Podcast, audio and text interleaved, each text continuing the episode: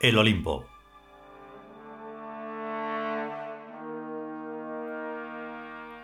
Trigésimo primer capítulo. Tercera parte.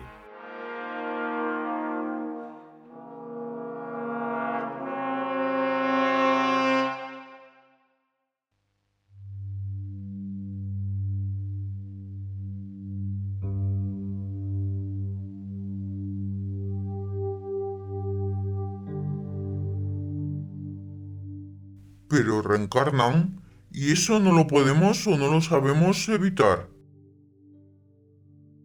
Supongamos por un momento, y perdón por la palabra suponer, que eso del monovitalismo fuera verdad y que en la Tierra solo se vive una vez. ¿Qué razón habría para no matar a toda la gente humana que se pudiera? Ninguna. Los humanos son más dañinos para la Tierra y para todos los seres de la Tierra que ninguna otra especie biológica ni que ninguna catástrofe natural. Los seres humanos son demonios y hacen, por lo tanto, todo el daño que se les ocurre a sus mentes malvadas.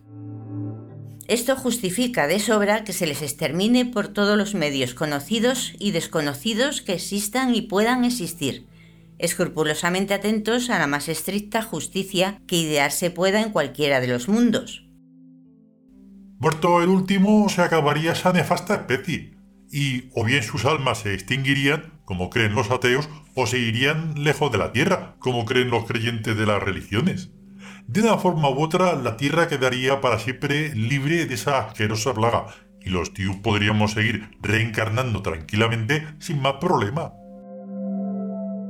Ah, demasiado bonito para ser verdad. Ojalá fuera cierto que las almas se extinguen cuando se mueren, pero ¿Y nosotros qué? Precisamente somos nosotros los que hacemos inmortales a esa gente, al hacernos inmortales mediante la reencarnación a nosotros mismos. Ese es el precio que hay que pagarle a la lógica. Si nosotros reencarnamos es porque aquí reencarna todo el mundo, pertenezca a la especie orgánica o inorgánica a que pertenezca. Esta ley es igual para todos, o no existe. Ojalá que la reencarnación solo funcionara a partir de un determinado y alto nivel mental y no por debajo de este. Pero la observación nos muestra y demuestra que todos los psiquismos animales también reencarnan y son siempre los mismos generación tras generación. ¿Y si reencarnan los animales y las plantas, cómo no lo van a hacer los humanos? Eso no hay quien lo evite. Lo único que puede hacerse con los humanos es reconducirlos hacia la animalidad, para que acaben reencarnando en cerdos o chimpancés o a lo que más se parezcan. Probablemente esa sea la intención del imperio, al estar permitiendo esta degradación general que disfruta toda la humanidad.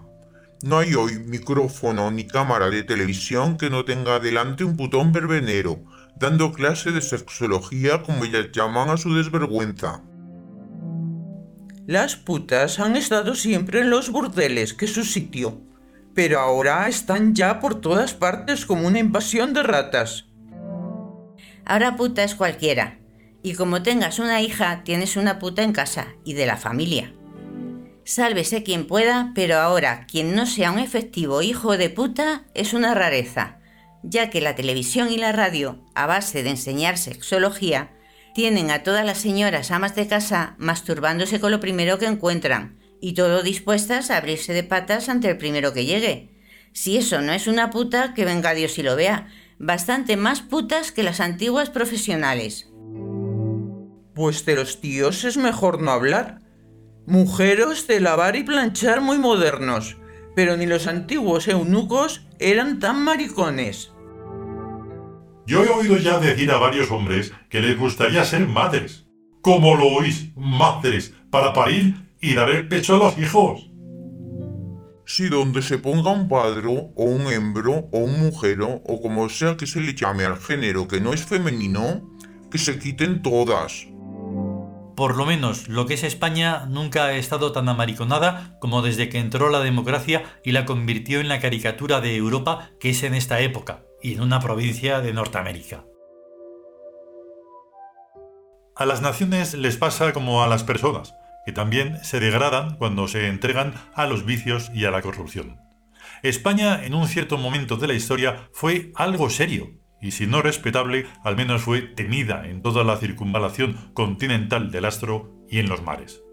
Claro que entonces no existía la democracia y el poder no estaba en los votos comprados con el PER por el PSOE, sino en Felipe II, por la gracia de Dios. Un imbécil, pero un imbécil único y solo, que no dependía de los votos de nadie para hacer la política que quiso. Si el déspota es inteligente, siempre se rodeará de un consejo de sabios que es mil millones de veces mejor que un parlamento. Cuando eso es así, los países prosperan y llegan a tener unas extensiones imperiales que una democracia no puede ni vislumbrar. Extensión y comprensión. Extensiones imperiales y también comprensiones imperiales. Un intenso conjunto de caracteres que crean y configuran una civilización.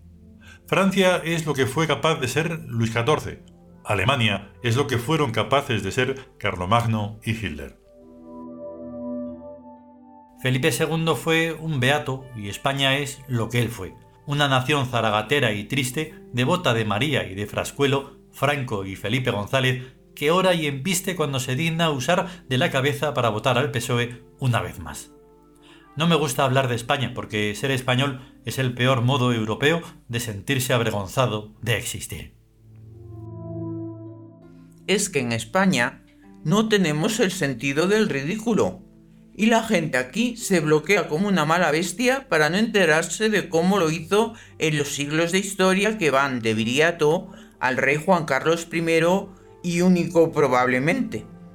Como todos sabemos, España tiene encima la maldición del toro ciego, que le echaron en el siglo XV, con la que adquirió el certero instinto de adivinar quién va a ser el perdedor, para inmediatamente aliarse con él y perder la guerra de que se trate.